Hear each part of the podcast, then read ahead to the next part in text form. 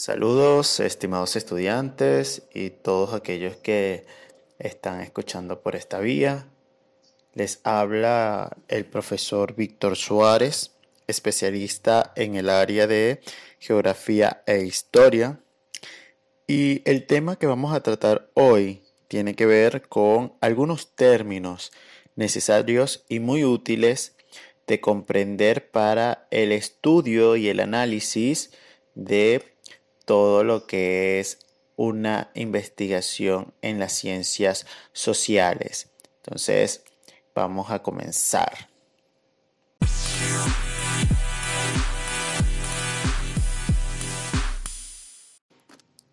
Para el estudio de las ciencias sociales existen tres elementos fundamentales para comprender el desarrollo para comprender los hechos ocurridos y estos elementos son la política, la sociedad y la economía.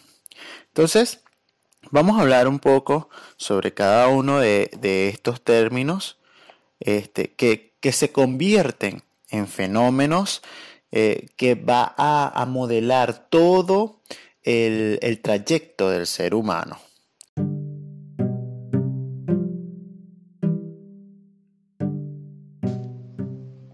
Para comenzar con el término de política, vamos a, centrarnos en lo que mencionan lo que son los diccionarios. Y es importante saber que en, el caso de los diccionarios, en, en ese tipo de documentos, pues hay una definición variada, generalizada de cada uno de los términos. Y en el caso de política existen muchas relaciones con diferentes áreas. Entonces nos vamos a centrar en lo que sería la política a nivel de ciencias sociales y en específicamente con relación a historia. Entonces, cuando nos abordamos, cuando nos referimos a política, en las ciencias sociales y en relación muy específica de la historia, nos estamos refiriendo a las normativas a los estatutos que se utilizan para dirigir y organizar algún tipo de población. ¿okay? Son aquellas entonces estructuras, normas, eh, reglas que se utilizan para eh, administrar algo, para este, mantener un control sobre las cosas y sobre las personas. Existen diferentes tipos de políticas en el área de las ciencias sociales y en el área de la historia. Estas políticas son, o estos tipos de políticas son gubernamental, social, familiar, educativo, entre otros tipos de políticas. Cuando hablamos de, eh, de una política gubernamental estamos hablando de un gobierno cuando hablamos de política familiar, estamos hablando específicamente de aquellas normativas o reglas que se ejercen dentro de la familia. Social, cuando son normativas de una comunidad o vecindad. Educativo son aquellas normativas o directrices que se establecen dentro de una institución académica y así. O sea, cuando nos referimos entonces a políticas, nos estamos refiriendo a las normativas eh, o directrices que se aplican para dirigir y controlar cosas o personas. Al momento de hacer un estudio de la política es importante que busquemos los elementos que a ella la unen, ¿ok? Si vamos a hacer una investigación y queremos conocer los aspectos políticos de algo, o de un hecho, de un momento histórico, entonces tenemos que buscar cómo han sido los elementos que conforman la política. Estos elementos son gobierno, nación, patria y Estado. Es decir, si vamos a investigar los fenómenos políticos, tenemos que buscar cómo eran los gobiernos, cuáles fueron los tipos de gobiernos que existieron, en qué tiempo se establecieron esos gobiernos, qué establecía cada uno de esos gobiernos. Comparamos entonces lo que hizo un gobierno con lo que hizo el otro gobierno. Entonces, visualicemos allí eso. Cuando hablamos de nación, lo mismo. qué está pasando con la nación, cuál es la idea de nación, qué es lo que los une como nación. Patria. ¿Hasta dónde llega la patria? ¿Qué los une como patriotas? ¿Cuál es la patria? Y cuando hablamos del Estado, aquí hay que hablar o sea, para poder hablar de un Estado tenemos que referirnos obligatoriamente a tres estructuras que conforman el Estado. Es decir, si yo estoy investigando la política o el proceso político, los aspectos políticos de algún hecho, de algún evento, de alguna situación en algún tiempo, y uno de los elementos que necesito estudiar es el Estado.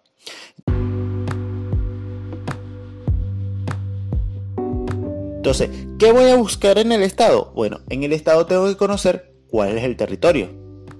Fundamental. Eso es sumamente importante. O sea, si yo voy a hablar del Estado, por ejemplo, el Estado alemán, yo necesito buscar cuál es la frontera del Estado alemán.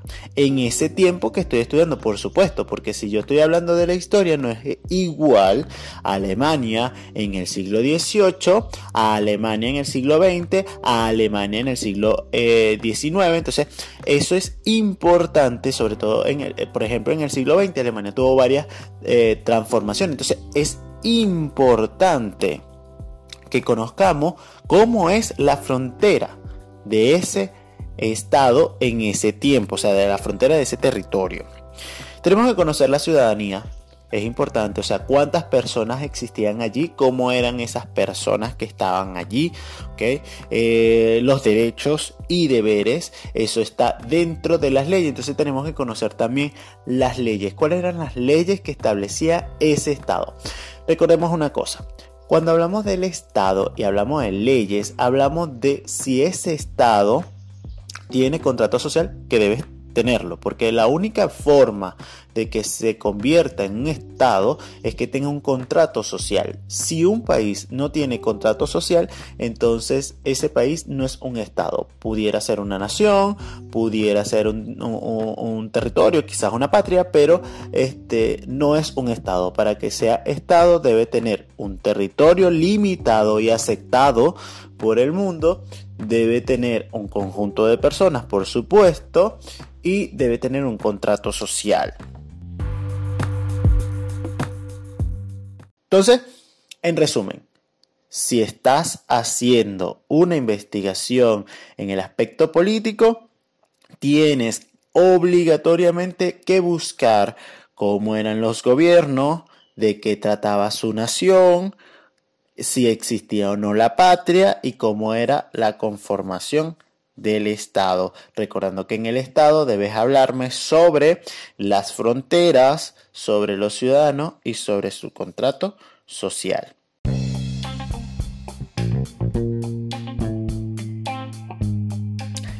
Existen varios modelos políticos. Eh, por supuesto que al momento de estudiar, pues tú eh, la idea sería que tú me dijeras qué modelo político fue aplicado. Estos modelos políticos son aplicados por los gobiernos, ¿ok?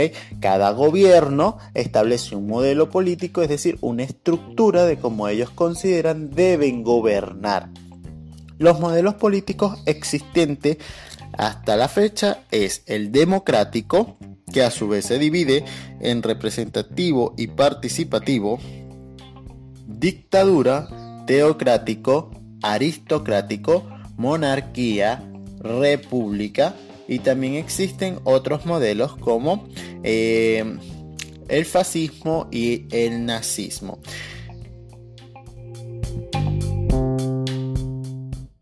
Importante, en el caso de la democracia, recordemos que la democracia según los mismos diccionarios, establecen que es la participación de la ciudadanía, es decir, es lo que la mayoría decide. Pero existen dos tipos de democracia. Existe el modelo democrático representativo y el modelo democrático participativo. En el caso de el modelo democrático representativo, estamos hablando de que la población, su única participación es a través de las elecciones, por supuesto, eso es fundamental, pero ellos escogen a una persona o a un gobierno para que éste decida cuál es el mejor rumbo para, la, para el resto del país. Mientras que en el modelo democrático participativo, las personas, la mayoría de las personas deciden sobre qué se hace en el país. Aquí hay una diferencia. En el representativo, el presidente del país establece si es una qué es lo que se debe hacer, mientras que en el participativo la ciudadanía dice qué es lo que se debe hacer. En el caso de la dictadura, hablamos entonces de un gobierno donde se pregunta a una pequeña población y el resto no tiene derecho a opinar. Es decir, hay una limitación entre las personas que deciden y las personas que no deciden. Y por lo general este grupo es menor a la cantidad de personas que no pueden dar su opinión. Cuando hablamos de un modelo, eh, de un modelo político teocrático, estamos referidos a que rigen las normas religiosas. Un modelo político aristocrático está centrado en el estudio y eh, en la formación académica. El modelo político monárquico está centrado en la idea de el rey, y aquí el poder es absolutista, quiere decir que el rey es el que ejerce el control absoluto del país. En el caso de la república, ella establece por lo menos tres modelos. Es decir, la República establece que su división política debe estar en tres partes iguales.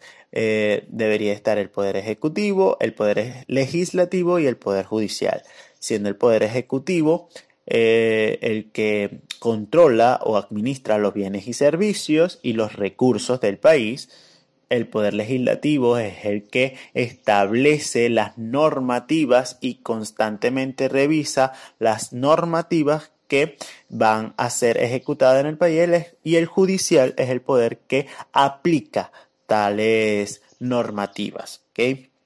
Claro que en el caso de Venezuela existen en nuestra actualidad dos poderes adicionales en la República, que es el poder electoral, el cual establece o es el que rige las normativas en relación a las elecciones de diferente índole, y el poder moral o ciudadano, que es aquel que se encarga de eh, defender a la población y supervisar al resto de los poderes.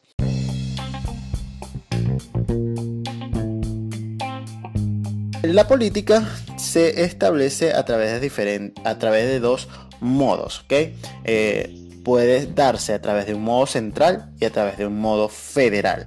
Cuando hablamos de modo central, estamos hablando de que las directrices o las normativas emanadas desde un solo punto y todos los demás deben seguirlo. Mientras que cuando hablamos de federal, estamos hablando de que existen varios subgobiernos que este, tienen sus propias normativas. Por ejemplo, en el caso de Estados Unidos, Estados Unidos tiene, eh, es un país completo, es un estado que tiene su territorio, su ciudadanos, su contrato social, pero a su vez él está dividido en varios subestados y cada subestado tiene sus normativas, ¿ok? tiene su constitución. Eso es un poder federal. ¿Por qué? Porque Existe por supuesto una directriz central, pero cada estado lo puede transformar a sus necesidades y por supuesto rigen a través de su propia política.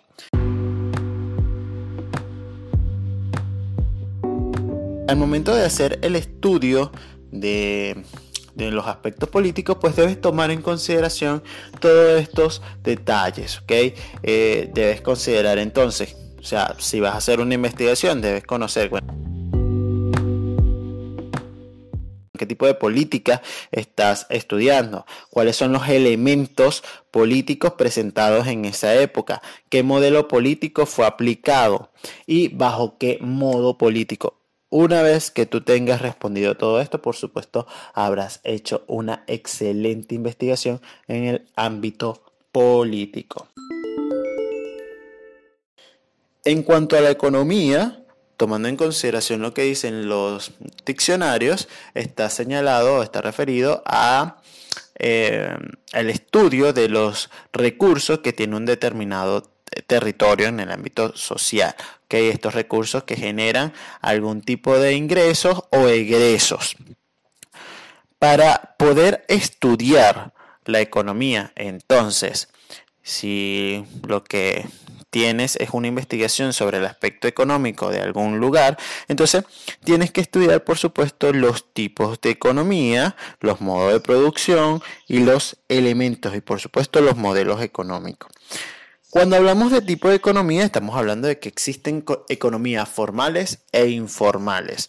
Formales son todos aquellos que están estructurados a través de lo que ya conocemos como empresa, como industria, es decir, existe un trabajo donde hay todo un conjunto de personas, hay dueños, etc. Informal es cuando tú eres tu propio dueño, cuando este, no existe o no está dentro de una normativa legal.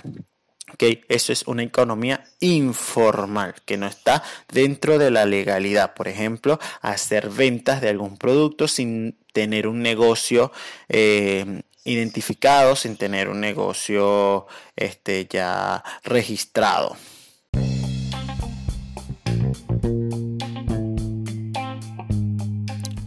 La economía también tiene otros tipos. Estos pueden ser familiares, gubernamentales, entre otros. Cuando hablamos de los elementos de la economía, como ya se mencionó en la definición, estos pueden ser egresos o ingresos y dentro de ellos están los activos y los pasivos. Los activos y los pasivos son aquellos elementos que eh, que, son los recursos, pues los activos y los pasivos son los recursos que me van a generar algún tipo de ingresos o egresos. En el caso del activo son recursos que me generan ingresos y en el caso de los pasivos son recursos que me generan egresos. Por ejemplo, el, el celular. El celular es un pasivo que constantemente o mensualmente te va a generar un egreso porque debes pagarle constantemente un plan. En cambio, si existe, por ejemplo, eh, alquilas una habitación en tu casa, entonces esa habitación se convierte en un activo porque constantemente te está generando un ingreso. Existen varios modos de producción. Está el esclavista, el agropecuario, el minero, el industrial, el turístico y el comercial. Cuando hablamos del modo de producción esclavista, estamos hablando de aquella en donde eh, las personas trabajan sin ningún tipo de recurso y está bajo el dominio de otras personas. Cuando hablamos de modo de producción agropecuaria, estamos hablando a todo lo que tiene que ver con el sector de tierras en el ámbito de agrícola, pesquero, forestal, ganadero, avícola, es decir, el manejo de las tierras eh, em, en el caso de las frutas y hortalizas o vegetales y los animales. También está el modo de producción minero, en donde se encuentran todos los minerales, todas aquellas rocas que este, son útiles para el trabajo, como en el caso del oro, la plata, el petróleo, el coltrán, el torio, el aluminio, eh, la bauxita.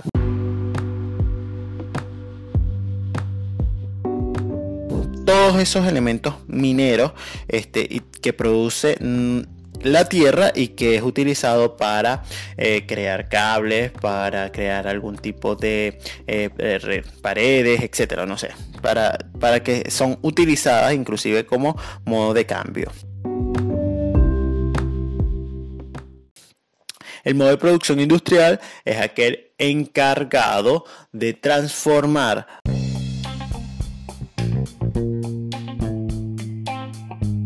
lo que se trabajó, lo que se extrajo de la tierra, ya sea eh, de plantas, de animales o minerales, y se transforma para otro, este, para otro uso, que, se le da otra transformación. Es allí en donde ese recurso, ese oro, por ejemplo, se convierte en un, en un anillo, en un zarcillo, en un collar, o si ese ese, esa planta, esa fruta es transformada en un enlatado, en un jugo, etc. El modo de producción de turismo o de exploración también es aquel en donde eh, se lleva a las personas a visualizar un lugar que no es donde vive y que puede ser eh, de distracción, de relajación, de, eh, de esparcimiento, o sea, eh, es trasladar a una persona del lugar de donde vive a otro lugar para que esté en un momento y tenga interacción en ese entorno y luego se regresa al lugar en donde vive. Y el modo de producción comercial es aquel en donde existe una compra y venta, es decir, en donde aparece eh, el pago por algún recurso, por algún servicio y eh, este, eh, la, venta del mismo.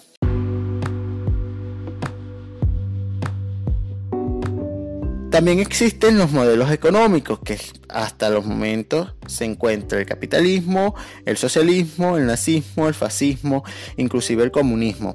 Eh, todos estos modelos económicos tienen su estructura, ¿verdad? El capitalismo de manera sumamente drástica, muy muy resumida, es aquel en donde este, existe un mercado. Hay compra, venta, este, hay dinero por en medio. Eh, cuando hablamos de un modelo económico comunista es cuando dicho mercado no existe. Sino que hay igualdad económica en todo. Es decir, no hay quien tenga mayor recurso económico ni quien tenga menor recurso económico, sino que todos tienen las mismas condiciones económicas. El nazismo y el fascismo son similares al comunismo, solo que están centrados a la eh, idea del país de donde rige. En el caso del nazismo está centrado en Alemania, mientras que el fascismo está centrado en Italia. Entonces, este, estos elementos, eh, estos dos modelos económicos, tienen una idea nacionalista de que los recursos deben ser para ese país y son controlados para los que residen en ese país. Existe también el modelo económico socialista y sobre todo uno que salió muy recientemente, el socialismo del siglo XXI, en donde se aborda eh, pues la idea de la transformación de, eh, de, un modelo capitalista a un modelo comunista. Entonces eh, el socialismo es como especie de un, un modelo en sí, sino un proceso de transformación.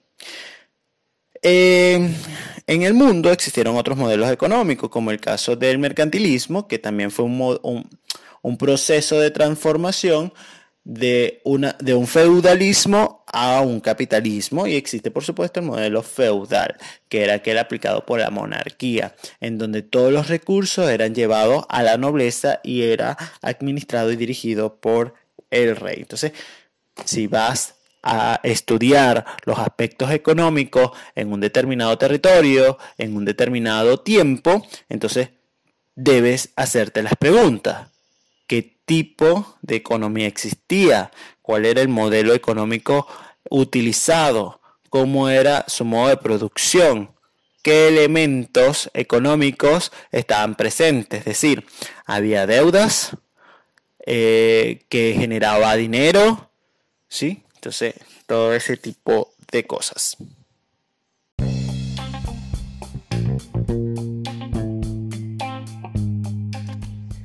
En relación a la sociedad, estamos entonces centrados única y exclusivamente en la ideología.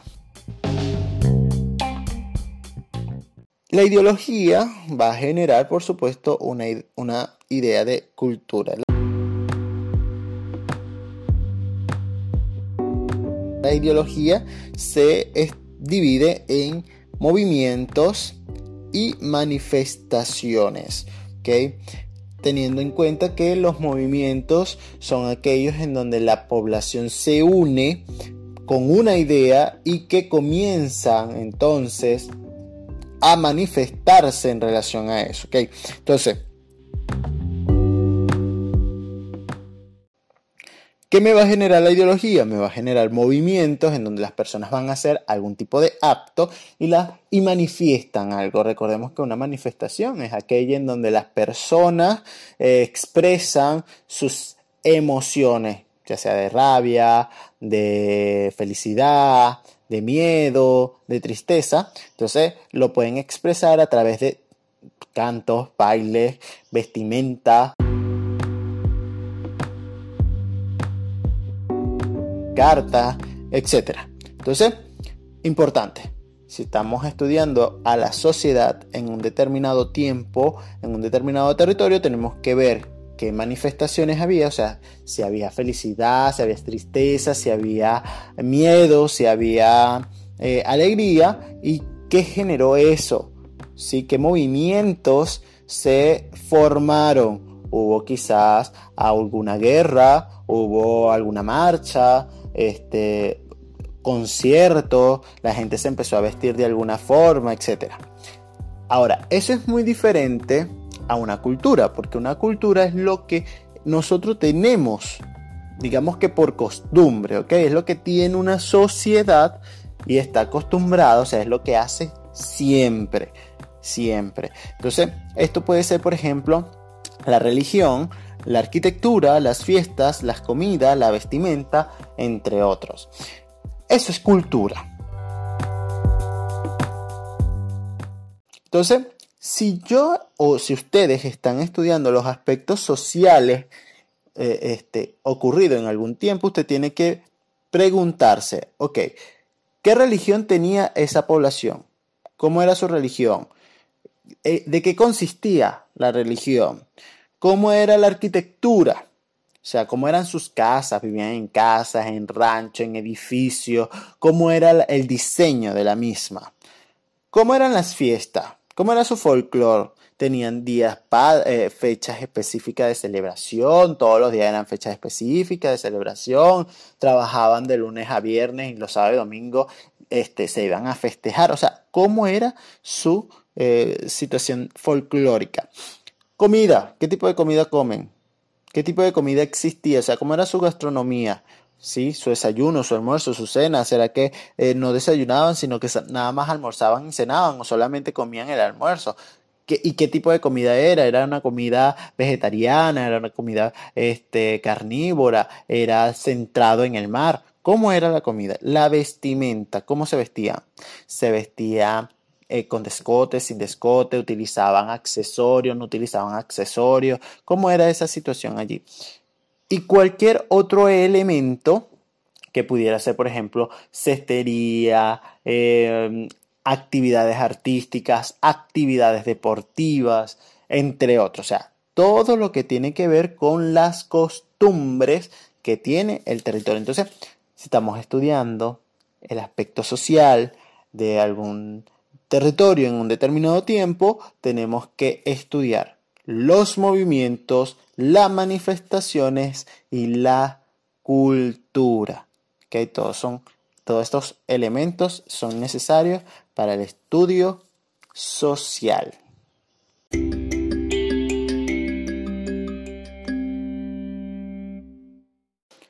Otro de los términos que se utiliza en cuanto a movimientos sociales están los conflictos bélicos, es decir, las guerras. Estas se generan debido a las diferentes ideologías o ideas que tiene la población y que va a, va a generar eh, un enfrentamiento con armas, un enfrentamiento violento, un, un, enfrentamiento físico y por lo general pues resultan bastantes muertos y heridos. Dentro de la guerra existen diferentes tipos. Están las guerras civiles, las guerras internacionales y las guerras mundiales. Cuando hablamos de una guerra civil, estamos hablando de un conflicto bélico, violento, eh, con armas dentro de un país. A eso llamamos guerra civil por lo general es un enfrentamiento entre eh, personas comunes, normales, eh, académicos y los militares o las personas que tienen armas de fuego, que, que por ley tienen armas. Las guerras internacionales son aquellas que es utilizada o aquellas generadas entre países pero dentro de un mismo continente. Guerra internacional cuando un solo continente, o sea, cuando la, situación, el conflicto bélico es ocurrido dentro del mismo continente, que no sale a otros continentes. Una vez que eh, el conflicto eh, pues toque a otros continentes, entonces se convierte en una guerra mundial. Una guerra mundial es aquel conflicto bélico, violento, armamentista entre diferentes continentes. No necesariamente todos los países, pero por lo menos un país de cada continente. Si hay un país de América peleando con un país de Europa, ya ahí hablamos de una guerra mundial porque son dos países de dos continentes diferentes eh, discutiendo o peleando entre ellos. Entonces allí vemos la diferencia entre cada una de las guerras. Un movimiento social bastante interesante y controversial en los últimos tiempos es la revolución. Una revolución, según lo que mencionan los diccionarios, es un cambio drástico, un cambio total de lo que ya existe. Quiere decir que se cambia, se transforma todo lo que conocemos por algo nuevo que no conocemos y que puede ser que funcione puede ser que no. Pudiera ser algo que ya se había aplicado antes y que duró un tiempo sin aplicarse. Eso también pudiera generarse o puede también establecerse como revolución. Puede darse revoluciones violentas y pueden darse revoluciones pacíficas o este digamos que revoluciones eh, pasivas. Estas revoluciones se diferencian en el hecho de que aquellas que son activas o violentas pues generan un conflicto eh, dentro de, de, los cambios. Es decir, para generar cambio existe una lucha, existe una guerra, que puede ser una guerra civil. Ahora, cuando es una revolución pasiva, o pacífica es aquella en donde los cambios se dan eh, basado en acuerdos, basado en, este, en, palabras, no existe enfrentamiento eh, físico, ni hay involucra, no se involucra ni armas ni nada de eso, sino que son bajo eh, papel firma, este, tú estás de acuerdo, yo estoy de acuerdo y se hace el cambio. Entonces tenemos allí esos elementos en relación a la revolución.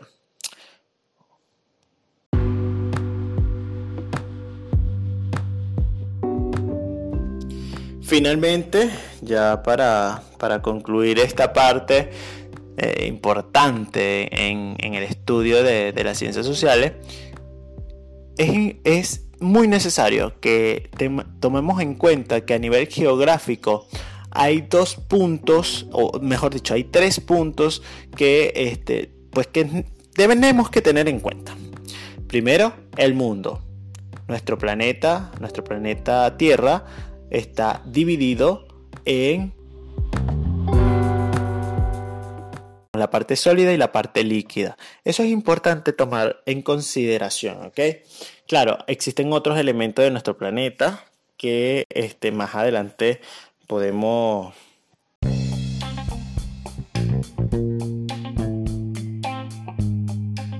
voy a sacar un, audio, un, programa sobre eso, pero para cerrar este ámbito, acá rápidamente, vamos a hablar de que el planeta tiene dos, hasta ahora, dos elementos importantes, la parte sólida y la parte líquida. En la parte sólida le llamamos a toda esa parte sólida continentes y está separado por eh, placas tectónicas, están separadas por eh, masas de agua. Estos continentes entonces son grandes, o grandes extensiones de tierra en donde está subdividida por países y esta a su vez está rodeada de agua. Esa cantidad de agua que rodea los continentes se le llama océanos. Entonces, en el planeta existen cinco continentes habitados en la actualidad que es el continente América, el continente África, el continente Europa, el continente Asia y el continente Oceanía. Existen, existe un continente no habitado en el polo sur, que es el continente antártico, y este, pues, es una masa de hielo que existe allí y no es habitado. Y en el Polo Norte está lo que es el Ártico, pero no es muy considerado continente porque la masa de hielo es bastante pequeña.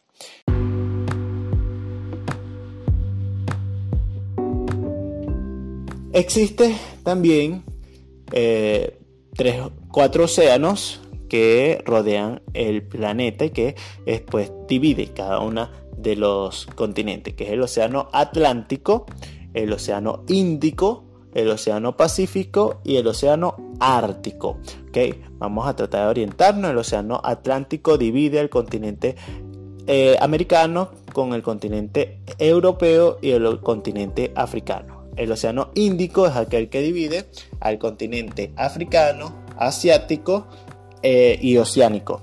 El continente Pacífico es aquel que está entre el continente de Asia, el de Oceanía y el americano. Y el continente, eh, perdón, el océano Ártico es aquel que se encuentra en la parte de arriba, ¿verdad? cercano al polo norte y está por encima del continente eh, europeo, continente americano y el continente asiático. Entonces, ahí tenemos los eh, cuatro océanos.